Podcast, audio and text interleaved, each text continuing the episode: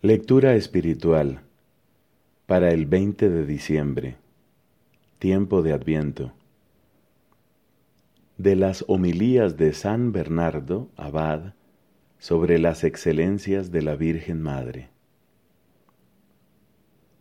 Has oído, Virgen, que concebirás y darás a luz un hijo. Has oído que no será por obra de varón, sino por obra del Espíritu Santo Mira que el ángel aguarda tu respuesta. Ya es tiempo de que vuelva al Señor que lo envió. También nosotros, condenados a muerte por una sentencia divina, esperamos, Señora, tu palabra de misericordia. En tus manos está el precio de nuestra salvación. Si conscientes, de inmediato seremos liberados. Todos fuimos creados por la palabra eterna de Dios pero ahora nos vemos condenados a muerte. Si tú das una breve respuesta, seremos renovados y llamados nuevamente a la vida. Virgen llena de bondad, te lo pide el desconsolado Adán, arrojado del paraíso con toda su descendencia. Te lo pide Abraham, te lo pide David, también te lo piden ardientemente los otros patriarcas, tus antepasados, que habitan en la región de la sombra de muerte.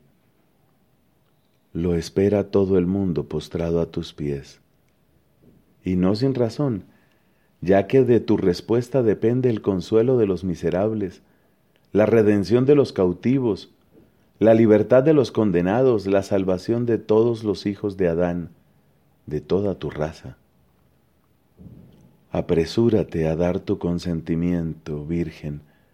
Responde sin demora al ángel, mejor dicho, al Señor que te ha hablado por medio del ángel. Di una palabra y recibe al que es la palabra. Pronuncia tu palabra humana y concibe al que es la palabra divina. Profiere una palabra transitoria y recibe en tu seno al que es la palabra eterna. ¿Por qué tardas? ¿Por qué dudas? Cree, acepta y recibe. Que la humildad se revista de valor, la timidez de confianza.